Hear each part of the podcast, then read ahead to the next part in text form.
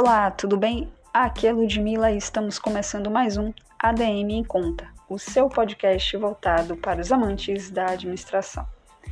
Neste mês dedicado às mulheres, eu irei homenagear cinco grandes mulheres da administração que contribuíram significativamente em nossa área e que deixaram sua marca para a história. No episódio de hoje, irei falar sobre Mary Packer Foley. Americana estudiosa, ela dedicou seu trabalho a verificar como era o processo de gerir uma empresa, como aproveitar ao máximo o potencial de cada indivíduo, sendo preciso conhecer as pessoas, os seus objetivos, suas competências e o que as fazem dar o seu melhor ao realizar tarefas. Para ela, interesse, responsabilidade e poder são elementos fundamentais para que uma organização exista.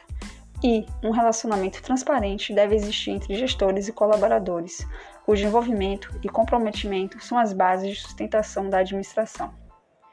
É necessário que cada pessoa esteja preparada para exercer a sua função, pois o impacto negativo de suas ações pode interferir no desempenho de seus colaboradores.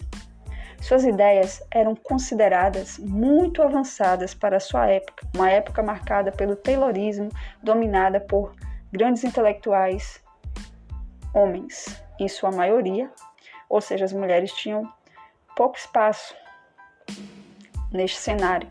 Mas ela mostrou a importância que devemos dar ao indivíduo na realização de tarefas e a satisfação profissional.